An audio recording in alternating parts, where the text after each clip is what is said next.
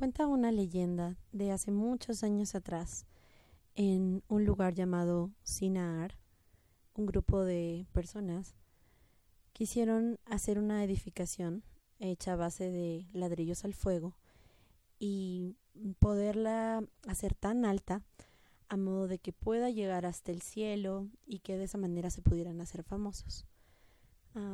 pero resulta que alguien por allí arriba se enojó mucho de aquel acto que estaban realizando y destruyó todo eso un poco con la furia que tenía. ¿Es así, Boris? alguien que estaba con mucha envidia allá arriba. ¿Esa es la historia? Mm, no, necesariamente sí, pero ah. este, ya, esta es la famosa, el famoso mito o leyenda, mito, no sé, este, del, de la Torre de Babel. Seguramente varios de ustedes han escuchado. Entonces, esta, esta historia narra o intenta eh, explicar por qué hay tantos idiomas en el mundo y por qué la gente no se entiende, ¿no?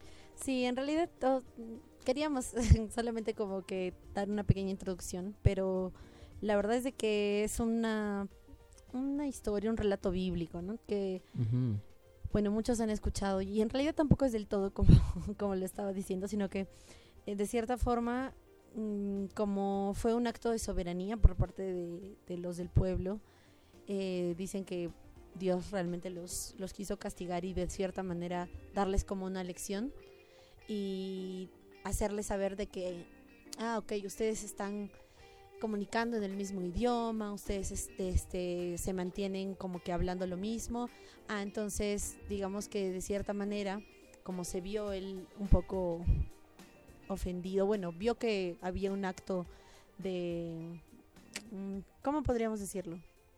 De soberanía por parte de ellos. ¿no? Claro, algo que ellos hacían, estaban unidos. Por alguna razón ahí en el pasaje no dice que tampoco que realmente, o sea, que se molestó ni nada, sino que una cosa así, que tipo Dios dice, ahora estos seres humanos se han unido y nadie los va a detener.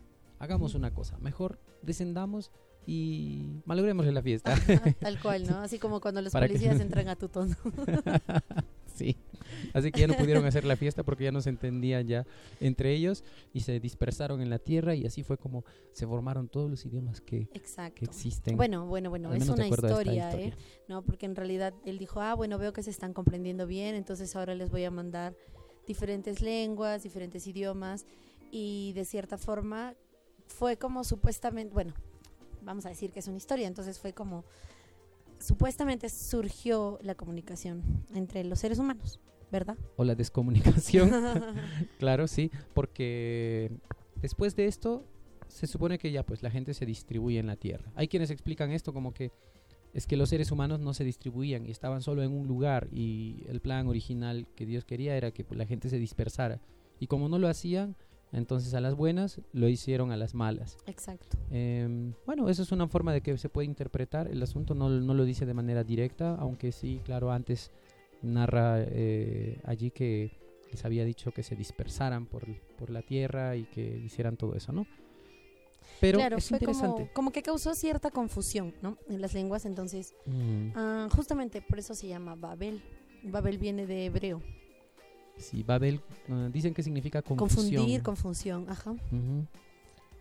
Babilonia, Babel, confusión. Bueno, esto es lo, esto ya son, no es que realmente signifique así, tal vez en hebreo pueda significar una palabra parecida, pero originalmente era un nombre pues glorioso porque era de una civilización este, que tenía todo, todo por dar, ¿no? Entonces los hebreos, que fueron los que agarraron este, este, digamos, esta, estos mitos que habían y lo han interpretado para su, para su deseo, ¿no? Y, han, y lo han reeditado y así es como lo llegaron a explicar el origen de los, de los idiomas, ¿no? Sí, bueno. Así que amigos, eso es. Y hoy día vamos a hablar justamente un poco sobre esto, sobre que hubo con las lenguas. No se le vayan a creer que esa realmente es la historia de cómo son los, de cómo se han, surgido, los, idiomas, porque realmente no se sabe con, con total certeza. Existe, por ejemplo, ese mito, pero no, eso no significa que fue así. Hay mucho más por detrás de eso. Y hoy día vamos a hablar un poquito para entender este mundo maravilloso de los, de los idiomas. ¿Y qué hubo pues con las lenguas? ¿De qué vamos a hablar ahora? Bueno, algo con lo que deberíamos de comenzar sí o sí es hablando un poco acerca de la tipología de los idiomas. A ver, en buen castellano, ¿a qué nos referimos con eso de la tipología? O sea, los tipos de idiomas. Hay tipos de idiomas. Hay clases de idiomas. Exacto, y eso está como clasificado de acuerdo a diferentes factores que pueden tener, ¿no? Por ejemplo, ¿no? Si hablamos un poco de la tipología sintáxica o sintáctica, sino que siento que también le pueden entender mejor por sintaxis. Entonces. O de oración, las frases. Como lo dice el nombre, sintaxis viene a ser como el orden que puede tener una oración. Y cómo este puede variar de acuerdo a de dónde es originaria la lengua. Entonces, por ejemplo, podemos decir que nosotros ah, conocemos mucho el famoso cuando cualquiera de nosotros aprende un idioma o en general cuando llevas este, mm, no sé, el lenguaje en tu mm, colegio, te enseñan siempre el modelo este del SOP. Mm, y... SVO, SVO, sujeto, verbo, objeto. Eh, eh, no, bueno, o sujeto, objeto, verbo. que es en, otros lados. Entonces, nosotros, por ejemplo, como podríamos decir que estructuramos nuestras oraciones es de acuerdo a eso. Mm. Ahora, hay diferentes países que lo hacen de una manera totalmente diferente. A veces es el verbo, el sujeto, el, el objeto y así, ¿no? O sea, realmente eso depende mucho de, de dónde estés. Eh, por ejemplo, nosotros podríamos decir uh, de una manera muy fácil, mm, no sé, em, he visto un zorro en el bosque, una cosa así. Ya, entonces podemos decir que uh, ¿cuál, ¿tú cuál identificas como el verbo? Ahí. He visto, he visto sería. He visto un zorro, ya, he visto. Ese es el verbo. Ya, exacto. Pero no es un verbo que está en forma normal, o sea, no está en infinitivo. Ah, sí, tiene dos, tiene dos partes, ¿no? He visto y todo eso es una forma verbal. Claro, exactamente. Entonces, esa forma verbal para nosotros no puede ser separada. O sea, nosotros no podemos, todo el tiempo tenemos que decir, he visto, he comido, he hecho y demás, pero no podemos separarlas, ambas, ambas formas. En cambio, hay otros idiomas en ¿Ah, los que sí se puede separar. Por ejemplo, ¿qué idioma? Ah, por ejemplo, en alemán, en neerlandés, ah, en galés, sí puede separar estas dos formas del verbo y decir como... Para nosotros suena súper ilógico, ¿no? Pero podría ser algo así como que en el bosque yo un zorro visto. Eh, y, para ellos, y para ellos está normal porque es el tipo es de piensan, ¿no? es el tipo de sintaxis que tienen. Entonces, digamos que mm, eso, este es un tipo de, de, mm, de, manera de ordenar una oración en la que eh, también se clasifican los diferentes mm, idiomas o, en general, ¿no? Me haces acordar que, por ejemplo, en el quechua pasa esto, y, y no solo en el quechua, sino en muchos otros idiomas, esto de sujeto, objeto, verbo ya también. Dices primero el sujeto, después el objeto y otro el verbo. Es como, por ejemplo, este, eh, mm, a ver, yo como una manzana, en realidad dices yo una manzana como, o una manzana como. Este, entonces, estudiar idiomas debes. Algo así como dice el maestro Yoda. Sí, sí, sí, claro, claro, más o menos. Pero bueno, hay que tener en cuenta de que en Asia y, en general en América eh, está muy estructurado el sujeto, objeto, verbo. Y también como que en Europa y en, y en África está más el, eh, sujeto, verbo, objeto. Entonces, mm, hay diferentes formas, como ya lo hemos mencionado, de acuerdo a el, continente, país en el que se encuentra. Entonces, un idioma se puede clasificar como sujeto, objeto, verbo, sujeto, verbo, objeto, verbo, sujeto, objeto, etcétera. Y hay todas esas hay combinaciones. Como cinco, ajá, como cinco combinaciones de estas. Ahora, otra manera que a mí me parece más cool, creo que a ti también, es este, digamos que clasificarlo, tipo, o sea, Mm, tipológicamente, digamos, por la forma. Entonces, nosotros lo decimos así como morfológico. Y es más que nada dependiendo de la forma y digamos que de la estructura interna de ciertas palabras. Entonces, hay oraciones o, ciertas expresiones en general que están formadas a base de, de, una palabra, pero que se vuelven más complejas porque le adhieres un montón de cosas. ¿no? Entre estas, ¿qué le adhieres? Eh, puede ser, este, ah, no sé, a ver, Boris, tú, por ejemplo, eh, algo que hayas escuchado así en el quechua, en el que también como que vas haciendo que Agregando cosas. Aglutinante, ¿no? Un poco, ajá. A ver, por ejemplo, casa decimos wasi.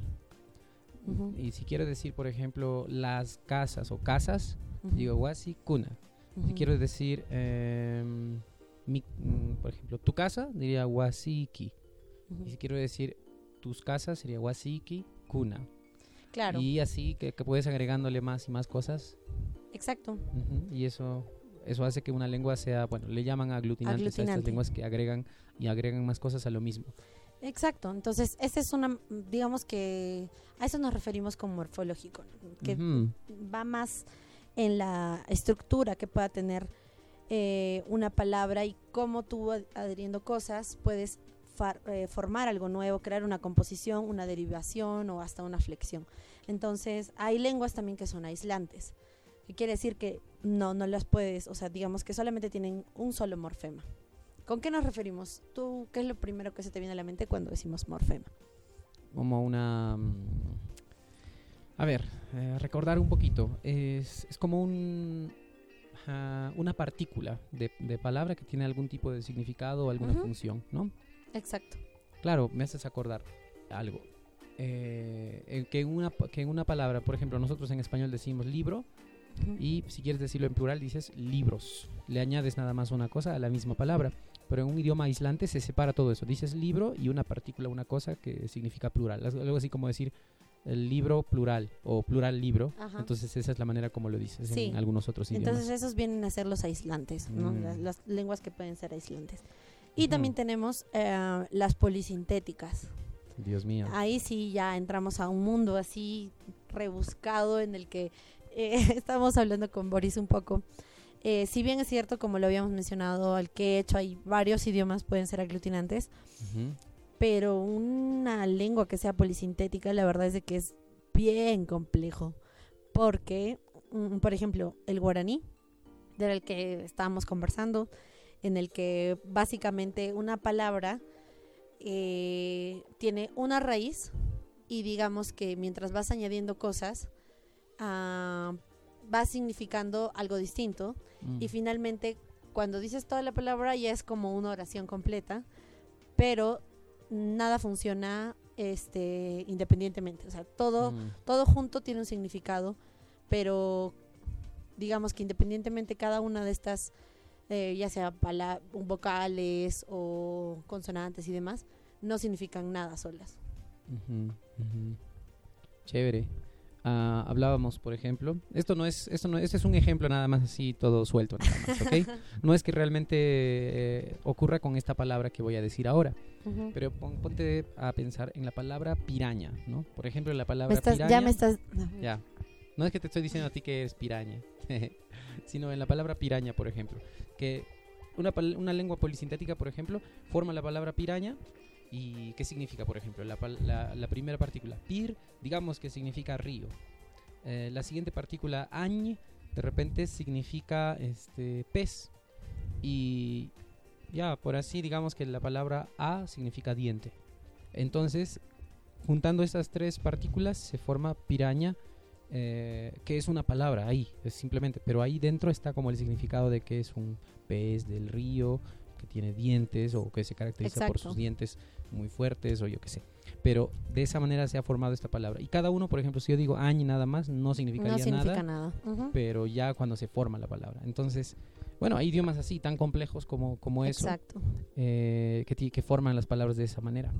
Sí, sí, sí. Entonces, más o menos, esa es, eh, digamos, la tipología de, de, de los idiomas. No queríamos confundir más porque en realidad creo que muchos de nosotros a veces pensamos de que realmente es muy complejo hablar de esto y que es todo un mundo, pero espero que realmente con los ejemplitos que hemos dado sea como mucho más fácil para ustedes entenderlo.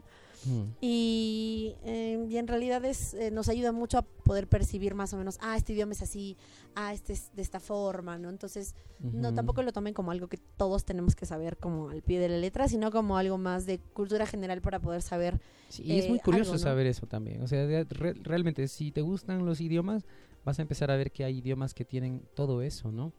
Ah, y aparte en significados y cosas así que, que puedes entender no solamente el idioma en sí, sino la manera, en cierto sentido, de pensar o de estructurar los Ujú. pensamientos de todo un pueblo, Así es. ¿no? Eso es lo que lo hace Ujú. bonito, genial esta parte. Sí, sí, sí, sí. Ahora, mm, otro, otra de las cosas que deberíamos de tomar en cuenta si queremos hablar en general de cualquier otro idioma es de acerca de las familias lingüísticas que tenemos, que en realidad es muy importante para nosotros ahora en este esta nueva etapa de polidiotas, porque eh, como ya lo han escuchado en el teaser y demás, queremos hablar un poco más acerca de mm, lenguas autóctonas, de algunas que, que tienen digamos que un poquito de, de, diferente también a las actuales, porque todavía se mantienen algunas y porque son poco comunes también. Y bueno, queríamos simplemente... Familias, o sea que hay primos, hermanos. Claro. Padre, madre. padrastro, hay todo. Ah, dicen, dicen, ¿no? Por ejemplo, que el latín es una lengua madre del español. Exacto, exacto, exacto. Entonces, eso haría que, por ejemplo, el, no sé, el gallego es una lengua hermana. ajá, así es.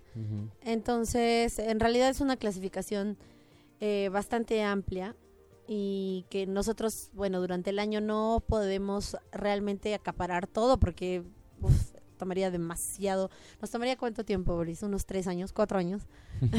hablar de todas. De cada idioma, de cada forma, no. Exacto, ¿no? Entonces, bueno, vamos a comenzar, digamos que por las que nos han llamado un poco más la atención y de cierta manera las que también tienen como que un poco más de relación con el lugar en el que estamos viviendo. Así que, claro. bueno, tenemos como que las amerindias, que son digamos que las en las que estamos más uh, inmiscuidos y también más cercanía de cierta forma, ¿no? Ah, por ejemplo, eh, vamos a hablar nosotros un poco de, de, las lenguas amazónicas, un poco del mapuche, vamos a hablar eh, también de las que están un poco más en Mesoamérica, como el náhuatl, las que son más mayas. De ahí, este, ah, también hemos dicho que vamos a hablar de las que están como más en las lenguas norteamericanas, Cherokee, este, Dakota.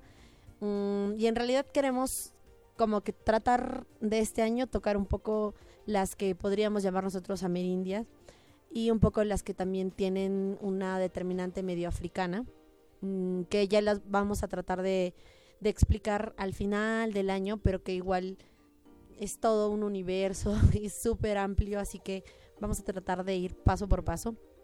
Ah, pero en general hay una familia súper extensa, están las caucásicas, están la, ah, digamos que la austrica, la mm, afroasiática.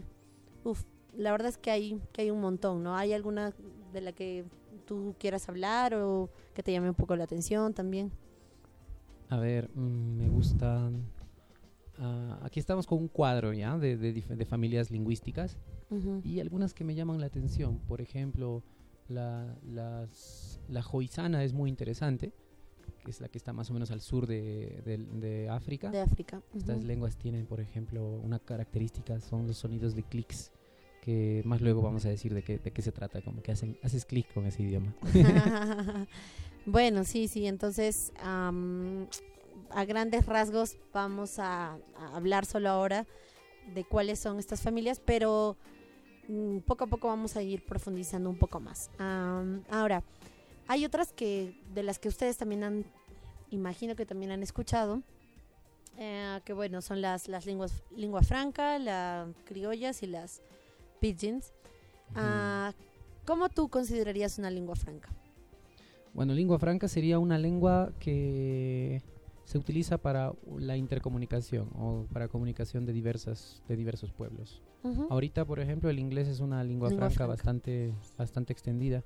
En su tiempo lo fue el latín, el francés también lo fue en algún tiempo en épocas de colonizaciones, ¿no? que digamos, son lenguas que se utiliza para eh, que se comunique gente que hablan diferentes idiomas. Por ejemplo, el esperanto es una lengua artificial que buscaría ser una lengua franca, ¿no? A nivel, digamos, del mundo. Claro, claro. Que no pertenece a ningún, a ningún pueblo en específico. Pero las lenguas francas hasta ahora han funcionado así eh, de acuerdo al, poderío militar o al poderío económico de, los pueblos. claro. Mm, de cierta manera tiene mucho que ver con la, en general con la colonización. Tiene que ver. Eh, están como muy ligadas y a diferencia de, las pigeons que de cierta forma son como una mezcla entre diferentes lenguas y que a la vez están tratando de, de formar ahí una comunicación. Mm, pero como me lo dijiste hace un momento, es más como un tema de, ah, de negociación, ¿no? O sea, como un tema de, ¿no? Para, de- para un tipo de intercambios de algo. Las pidgins o pidgins son así. eh, no sé, tú hablas, imagínate, tú hablas, tú hablas ruso y no, no hay nadie, no hay ningún profesor de, de ruso en mi pueblo y nosotros hablamos, por ejemplo, yo que sé, hablamos, mm, déjame imaginar así, algo hipotético, hablamos quechua, por ejemplo. Ya, ok. Entonces, no, como nos al principio nuestra, nuestra comunicación va a ser puro en, en gestos y cosas claro. así, pero a medida que va aumentando más la comunicación entre unos y otros, pues vamos a entre nosotros crear como una lengua medio híbrida entre, entre quechua y ruso y, y vamos a estar formando poco a poco. Y cuando se hace mucho más complejo, ahí es donde surgen los Los pidgins. Aunque solo sirve para eso, para un tipo de transacciones, ¿no? No son más complejas como para hablar de otros temas del pensamiento. Más que nada son para cosas de comunicación, Comunicación básica. ya básica. Ujú. Ya cuando Y- se desarrollan llega a otro estadio, ¿no? Ya, cua- claro, cuando ya se desarrolla viene a ser como un criollo. Claro, ahí, ahí Ujú. están las lenguas criollas, ¿no?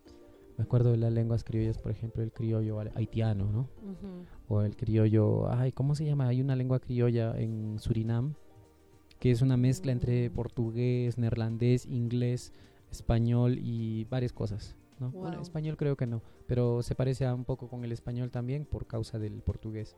Y es así una mezcla entre todas ellas, más las lenguas africanas e indígenas que, que convivieron ahí para formar esa lengua criolla. Qué Locazo. locura. Sí, sí, sí. Es bastante interesante ese tema. Eh, solamente que, bueno, nos tomaría también demasiado tiempo extendernos. Así Mm. que, bueno, ¿qué, ¿qué hay después de esto? Bueno, vamos a tener una pequeña pausa con una canción muy interesante de ¿Cómo, Que cómo está estás? ¿Cómo- hablando, de, hablando de lengua franca, por ejemplo. Esta canción es ya está, seguramente ya lo van a estar escuchando en la primera parte ahorita, en este momento. Es una canción Mm. que se llama Chubi Bolas Danzi. En esperanto quiere decir, ¿quieres bailar? Ajá. Y va a sonar así tipo como cuando estás en el supermercado comprando cosas y de la nada... ya a ver, ya, vale. Vamos al lío, escuchémosla un ratito, dura poco.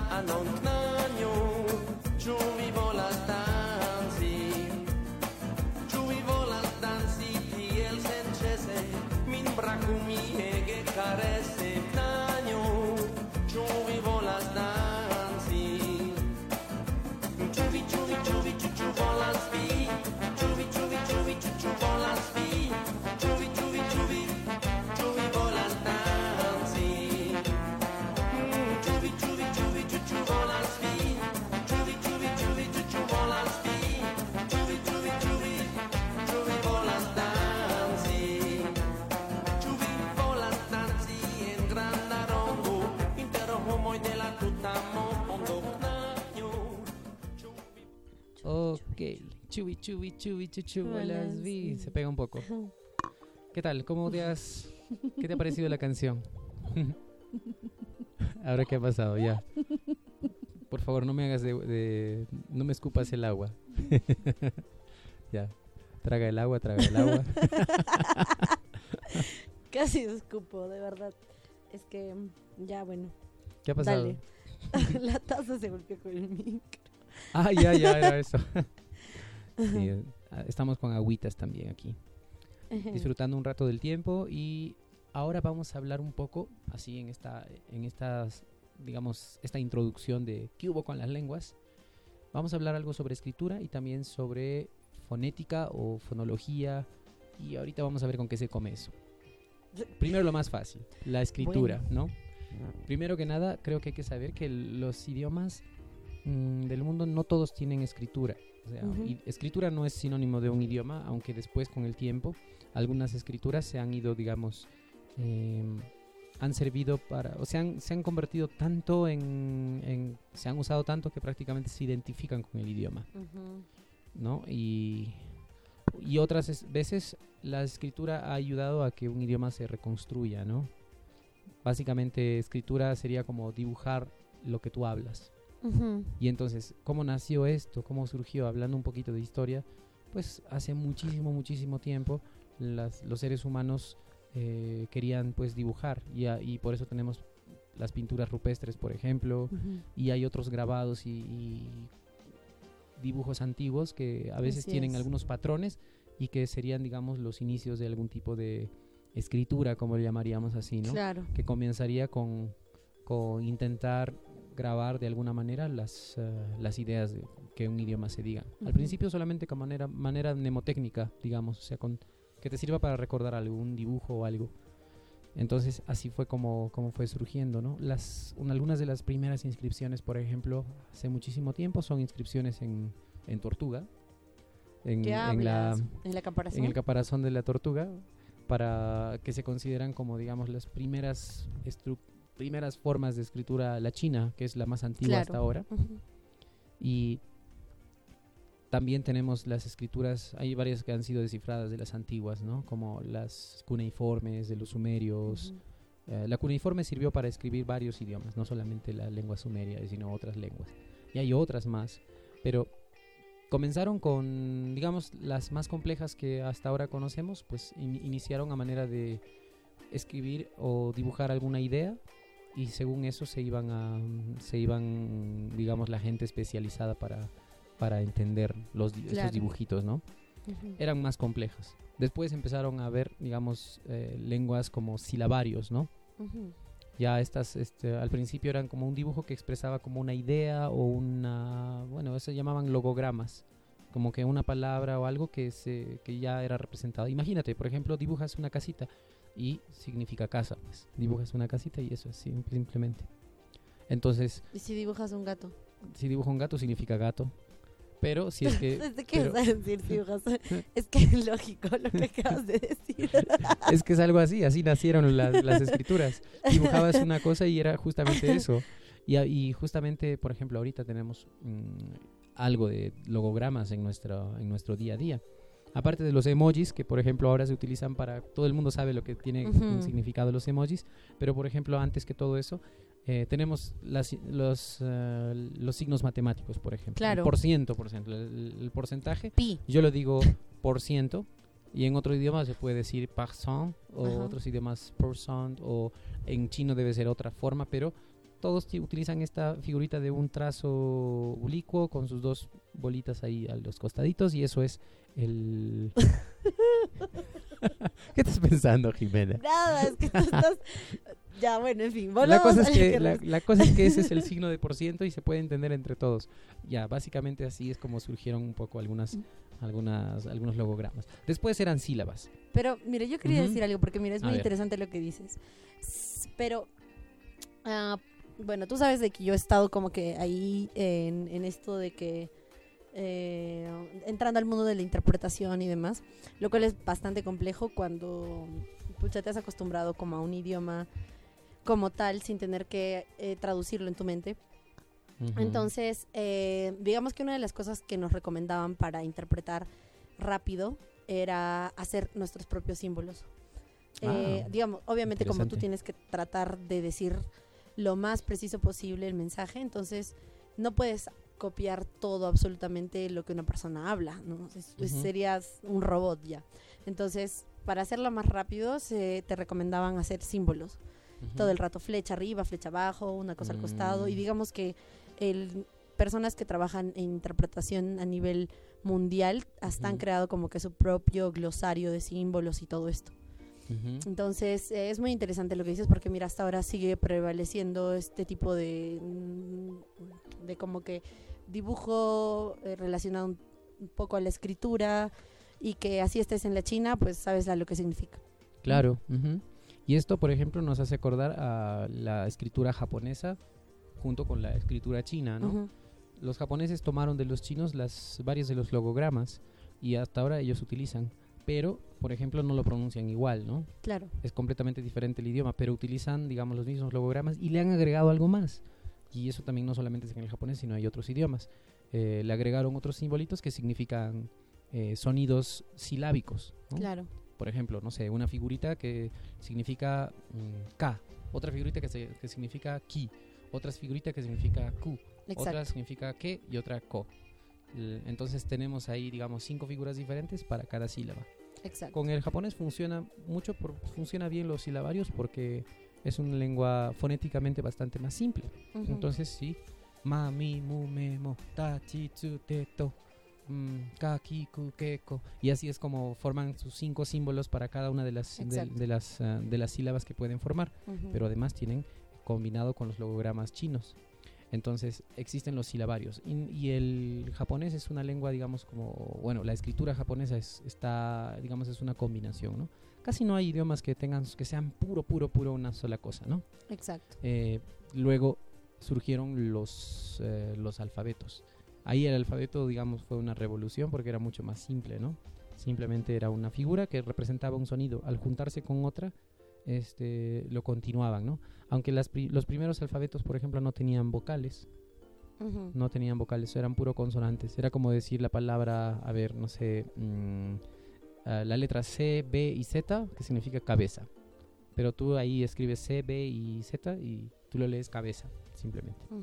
Y es así como funciona un, por ejemplo, los primeros alfabetos, o llamados también alefatos. Los fenicios son los que comenzaron Ah, con sí, los fenicios. Ujú. Ya los griegos son los que le agregaron vocales para, para que se adecuara mejor a su que el idioma. primer alfabeto más o menos es fenicio, ¿verdad? Claro. Ujú. Ya, entonces eh, esa es una evolución del- de, la escritura y fue mucho más fácil y era más accesible para la gente, porque antes tenías que estudiar toda tu vida para, para aprender, eh, digamos, a ser un escriba, ¿no? No era una cosa Claro. fácil porque las escrituras eran muy complejas y no era tan muy arbitrario también.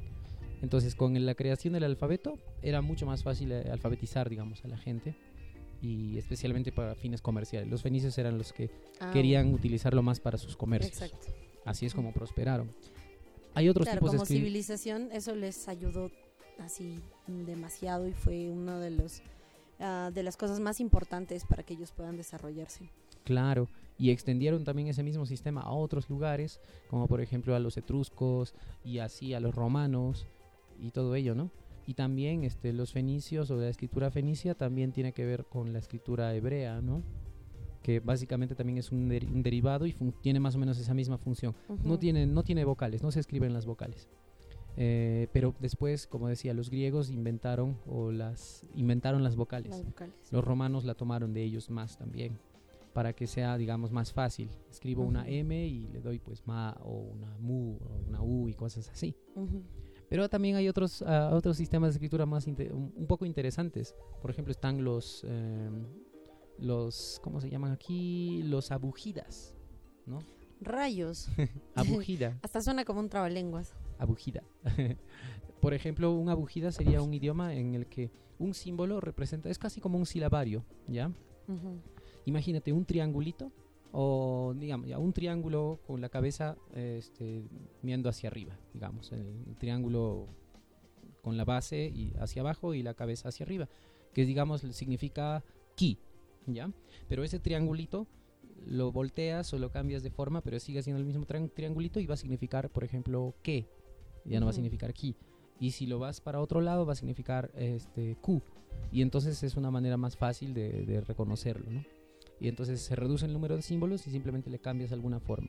Claro. Am, y cuando no tiene nada, dig- digamos, este puede significar algo, ¿no? Por ejemplo, una figura que ya tiene una vocal solita, ¿no? Una figura, por ejemplo, en forma de una culebrita, digamos, o una S en forma de S. Y si lo haces así, entonces de manera predeterminada tiene una vocal. Por ejemplo, sa. El, los idiomas, ya...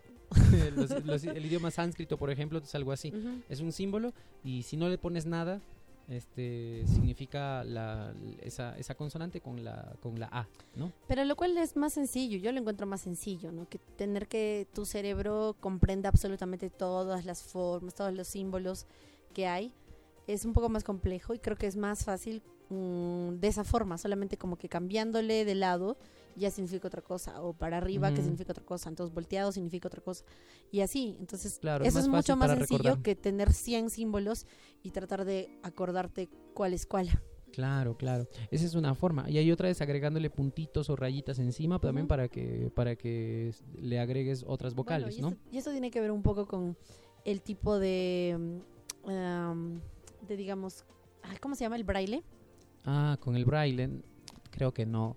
O sea, el braille funciona bien para, digamos, este, que son los puntitos, pero tiene que ver la- el relieve, ¿no? Para personas Bueno, que en no ese caso sí, pues, ¿no? Tiene que ver como Mm. más el, no sé, creo que ahí entra más el, sentido del tacto, ajá. Claro, usas el tacto ahí para poder verlo. Bueno, esa es otra cosa, es otro otro tema así alucinante también, pero es genial que haya también esa escritura que recientemente, digamos, se inventó. Recientemente, digo, siglos, ah, siglo pasado, ¿no? Pero Ujú. esto, todo ello es en, en afán de la comunicación, ¿no? Entonces, los idiomas, muchos idiomas son solamente orales. Se pasa de generación en generación escuchándolo y hay muchos idiomas que están así ahora. Y lamentablemente ah, ahora hemos visto que las escrituras ayudan mucho a que un idioma se preserve, ¿no? Que, que un idioma tenga su manera de escribir, Ujú. ¿no? Y hay varios sistemas de escritura y también varios. Por ejemplo, el, el- la escritura latina, que es la que tú y yo utilizamos para escribir, es la misma escritura que se utiliza para el inglés o para el alemán, Claro. con algunas variaciones nada más quizás, pero ese es un sistema. Pero hay, por ejemplo, la escritura del estilo, este, que también es un alfabeto, el griego, bueno, solamente en Grecia, Ajá. o el, el cirílico, que es el que se utiliza para el ruso y otras lenguas eslavas que están por allí. Eslavos. Incluso antiguamente esa misma escritura cirílica se utilizaba para, o es que, o es que ahora también todavía se utiliza para el mongol, aunque no tiene nada que ver el mongol con el ruso, pero lo han empleado para eso. ¿no? Y así, y hay diferentes escrituras. Algún día vamos a estar hablando un poco sobre ello con más detalle, pero el tiempo se nos va, se nos va. Entonces, eh, ¿qué tal si hablamos algo sobre los sonidos? sobre la fonética de los idiomas. Bueno, para entenderlo nada más, creo que mm, los idiomas tienen sus consonantes, tienen sus vocales y hay algunos idiomas que tienen otra cosa que se llama clics, que funcionarían como consonantes. Y hablaba sobre los clics, por ejemplo, ¿no? Pero ahorita les voy a hablar del, del, del clic. So, hablando, hablando de vocales, ¿el español cuántas vocales tiene? Según tú conoces, seguramente ya. Así, ¿Tenemos cuántas? ¿Cuántas No, vocales tenemos? sí. En, ¿Cuántas vocales tenemos en español, Jomena? Ah, espera, no, espérate, espérate. Digo Jimena. Es que te las iba a decir cantando, pero mi voz está recontra jodida. A, E, I, O, U, sí, ¿no? Cinco. Tenemos las cinco vocales. Y una vocal no es, mm, digamos que no significa que es como la pronuncias necesariamente, uh, sino que para considerar que es una vocal en un idioma, tiene que tener un valor de oposición. Un valor de oposición significa que cuando tú dices esa, esa vocal o esa consonante, pueden ser para consonantes o para vocales, eh, digamos son... Tienes, tienes que diferenciar. Por ejemplo, si yo digo la, la S y la M en español son completamente diferentes, no son lo mismo.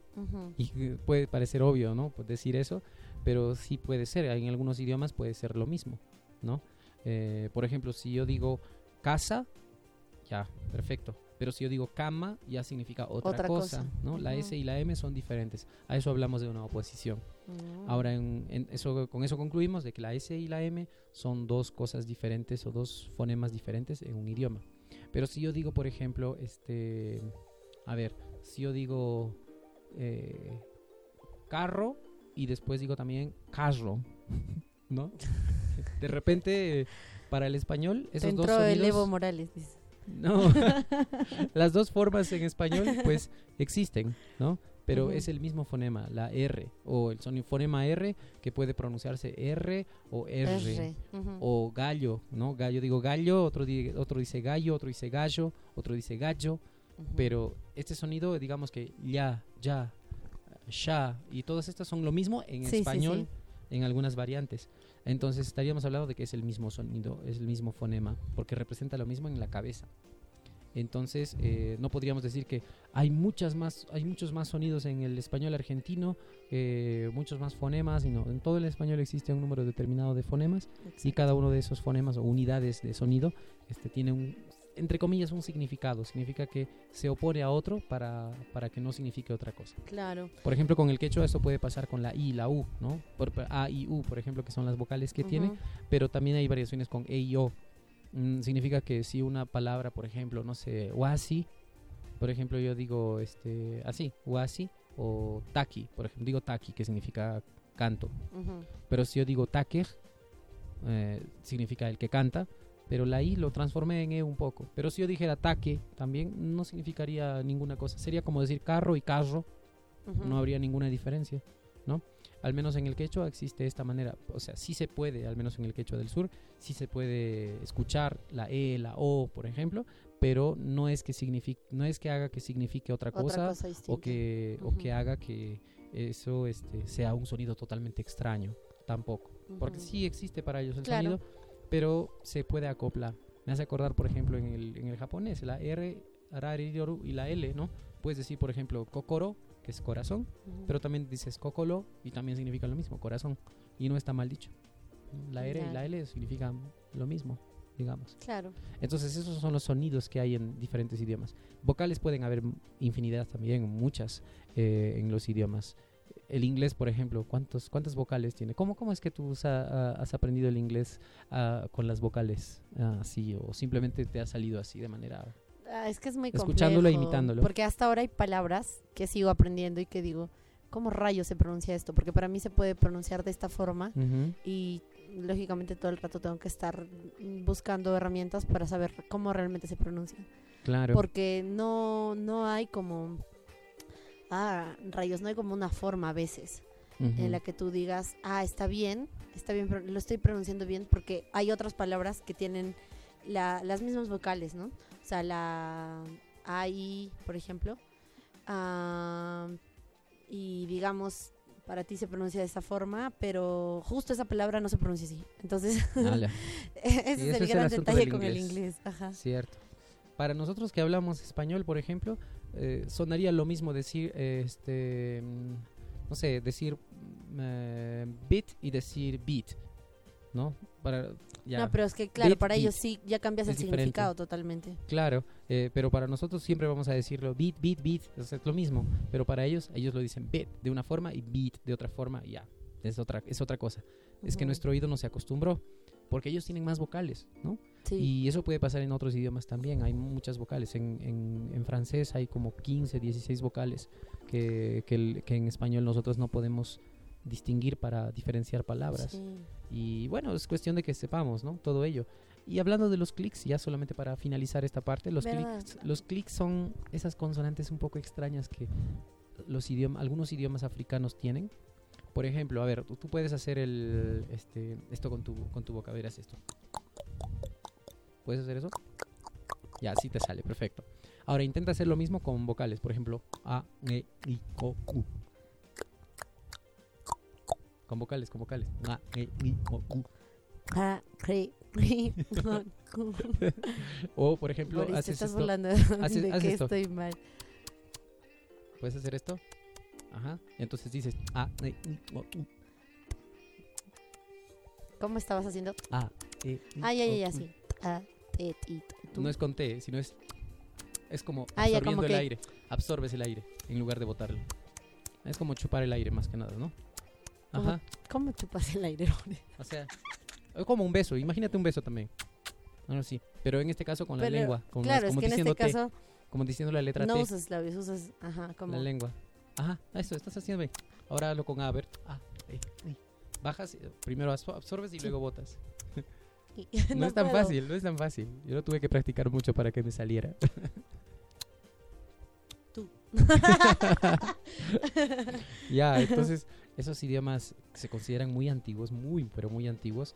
Eh, algunos dicen ¿no? que son de los primeros idiomas que los seres humanos empezaron a hablar antes de extenderse más allá del África. Pero miren, miren, este, el mundo de los idiomas es maravilloso, es una cosa genial de cómo con estas herramientas hemos llegado a, a comunicarnos nosotros y a tener todo un significado para nuestras, para, para lo que queremos decir, ¿verdad? Bueno, Ujú. entonces eh, creo que ya llegamos al punto para concluir y ya tenemos alguna idea de qué hubo con las lenguas, ¿no? Espero no haberlos confundido, esperamos no haberles confundido un poco, pero pucha, después de todo lo que hemos dicho, a ver, ¿a- ¿en qué concluyes tú? O sea, para ti, ¿qué es lo más esencial de si alguien quiere simplemente indagar en esto Ujú. y poder entenderlo de una manera más sencilla? ¿Qué es lo esencial de todo lo que hemos dicho en general? que si te gustan los idiomas, mm, vas a querer entenderlos de diversas formas, ¿no? tanto como se escuchan, con cómo se escriben, y que también este, tienen, tienen sus familias, tienen este, su manera de organizar los pensamientos, Ujú. Y cada una es genial en ese sentido. Eso creo que podría decirlo de, de manera muy, muy somera.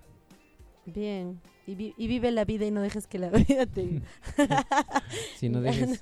Sí, algo cierto. así, algo así lo, lo has, lo has resumido todo. Sí, pues, sí, sí, sí. Entonces, muy pronto ya estamos eh, preparando nuestro siguiente programa donde vamos a hablar de un idioma muy interesante y que es hablado en, en Sudamérica. Uno de los idiomas más hablados en Sudamérica que son, digamos, autóctonos. Sí, sí, Eh, sí, o sea, de hecho, ya nosotros este tenemos como de cierta manera, ah, bueno, organizado, entre comillas, No ¿no? les vamos a decir qué idioma es ese, pero a ver, estén atentos los que puedan, si no nosotros nomás estaremos atentos en nuestras redes sociales. Vamos a darles algunas pistas de cuáles eh, son los idiomas que vamos a estar hablando. De hecho, son idiomas de, de América primero y vamos a intentar hablar de idiomas autóctonos, ¿no? Bueno, la verdad es que para mí este estos al menos son como mis favoritos, Sí. porque siento que tienen mucha historia y a la par conozco a mucha gente que conoce de ellos también Ujú.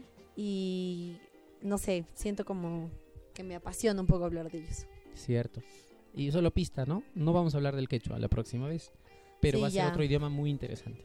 No les vamos a decir que ahorita, lo vamos a dejar ahí y de repente en nuestras redes vamos a poner algunas pistas y al que quiera decirnos cuál es, pero chévere. Ujú. Listo, genial. Entonces, Entonces, esperamos de que les haya gustado, que hayan aprendido aunque sea un poquito.